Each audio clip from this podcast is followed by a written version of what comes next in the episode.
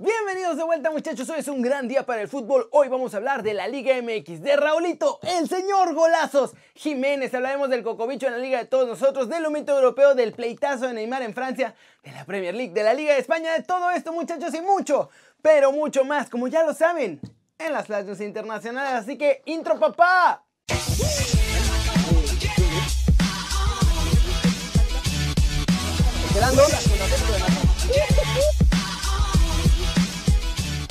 Arranquemos el video de hoy con el resumen del Guardianes 2020 porque a pesar de que parecía complicado, se jugaron todos los partidos ayer y hay dos líderes.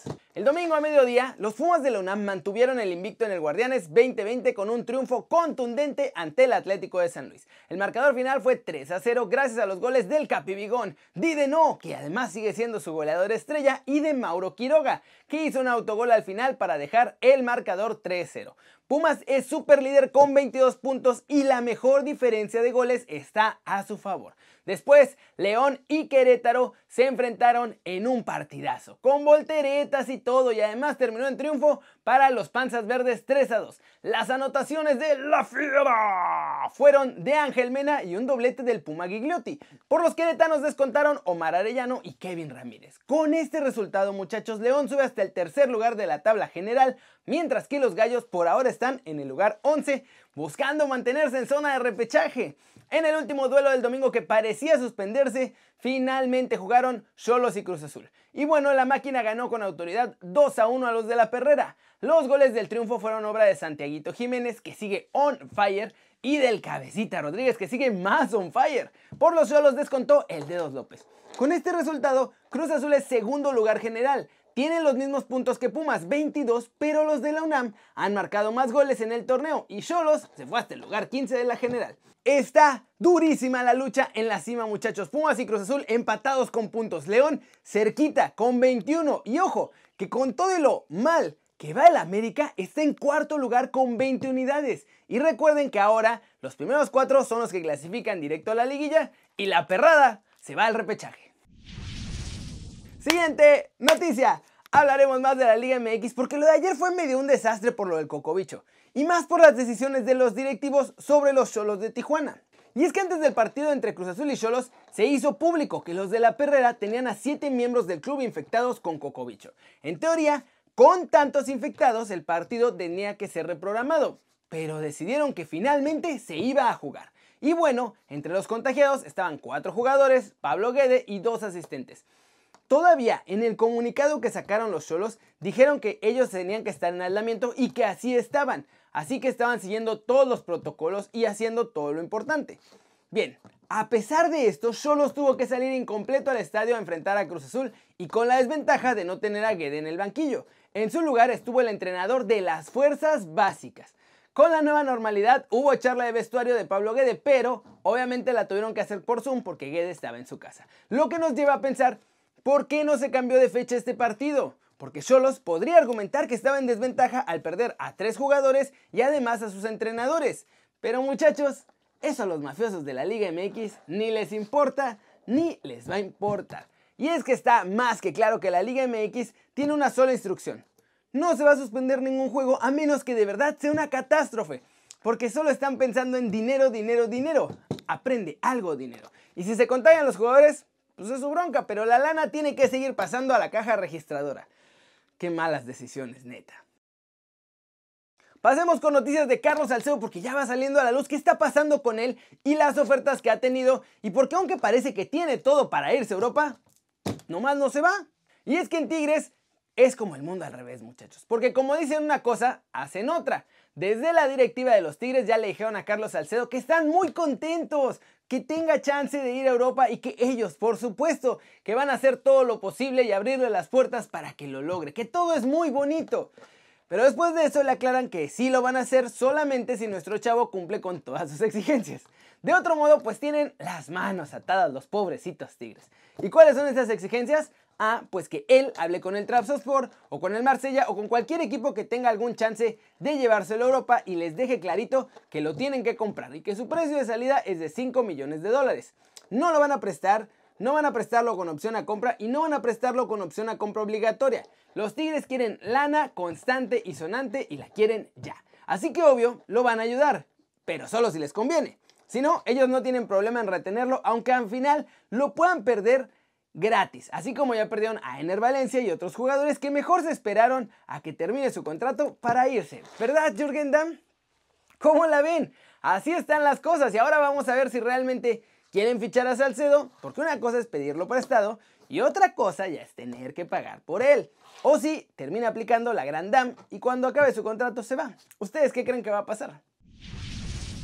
¡Y vámonos! ¡Vámonos muchachos! Con el resumen de los mexicanos en el extranjero logrando todo, porque volvió Raúl y con él los goles y con ellos los triunfos para los Wolves. Además debutó Gómez y hay mucho más hoy. ¡Vamos! Debutó en Portugal, rapidito. Alejandro Gómez, nuestro chavo ya jugó 30 minutos en el último partido amistoso del Boavista frente al Tondela y se preparan para el arranque liguero en Portugal el próximo fin de semana donde jugarán de visitante ante el Nacional.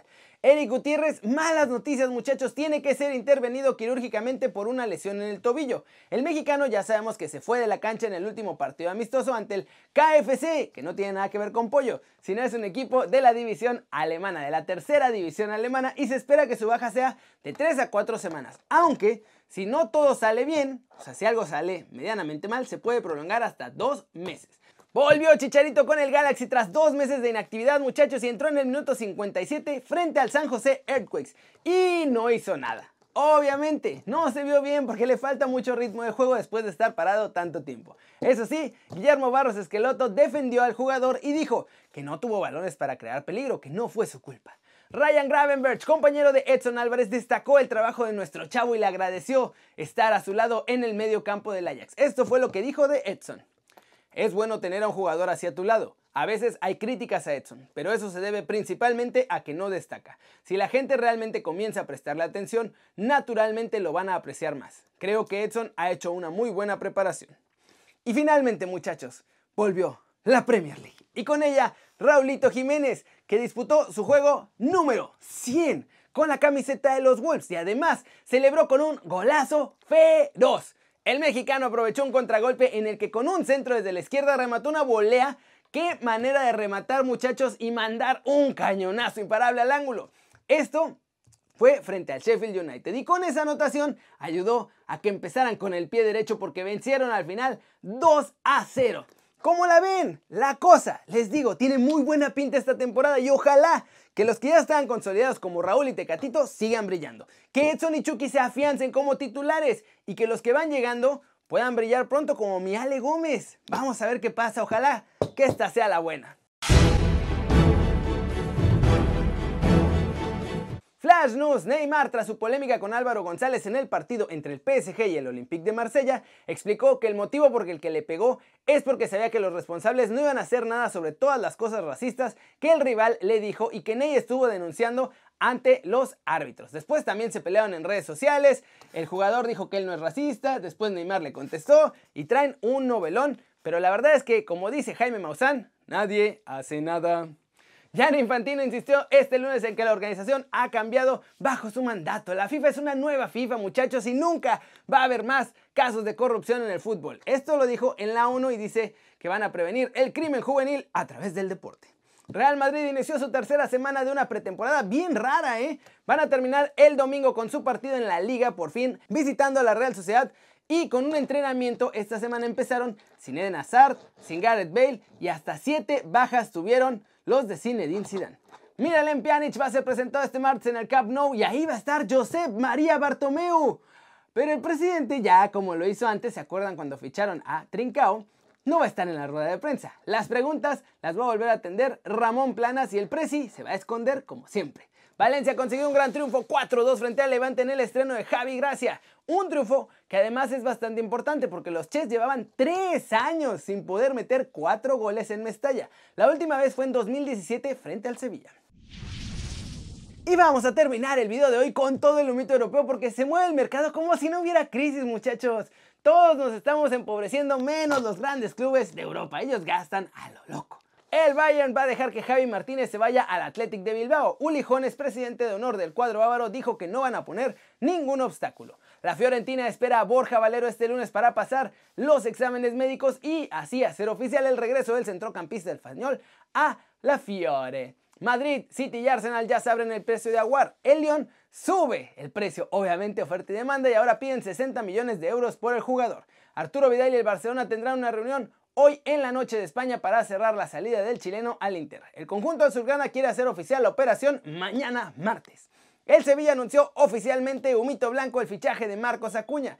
Después de que perdieron a Sergio Reguilón, el conjunto hispalense por fin cierra el fichaje de este lateral izquierdo que estaba en el Sporting de Portugal y que firma con ellos hasta el 2024 por 10 millones de euros más dos en variables. Mario Mandzukic sigue buscando equipo y ahora parece que se puede ir a Rusia. El Lokomotiv de Moscú aparece como una opción seria y le ofrecen aparentemente muchísimos rublos por temporada. Como la ven, se mueve un montón el mercado, Menos humito blanco hoy, ya se calmó un poquito, pero estaban los bombazos a todo lo que da. Y esta semana va a ser así, ¿eh? Se vienen más bombazos, se vienen más fichajes, está muy loco y aparte ya van a empezar a salir los fichajes de emergencia, los de última hora, los de, ay, se me va a cerrar el mercado y tengo que comprar algo, lo que sea antes de irme.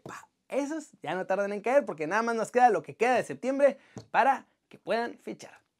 Pero bueno, eso es todo por hoy. Muchas gracias por ver el video. Denle like si les gustó. Métanle un zambombazo. ¡Pa! A la manita para arriba. Si así lo desean. Muchachos, suscríbanse al canal. Si no lo han hecho, ¿qué están esperando? Ya se me andaba olvidando. Compren la gorra de Kerry News para formar parte de la familia y apoyar al canal.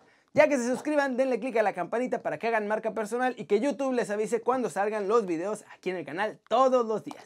Ya saben que yo soy Kerry muchachos y como siempre me da mucho gusto ver sus caras sonrientes, sanas y bien informadas. Y mañana volvemos con Desde la Redacción, que hoy fue día de juntas, estar de productor de televisión de la NFL no me está dejando mucho tiempo. Así que estoy tratando de hacer todo lo posible, pero ya encontraré la manera de que haya desde la redacción diario. Y bueno, el Keri News, ese nunca falla, muchachos. Aquí nos vemos mañana. Chao, chao.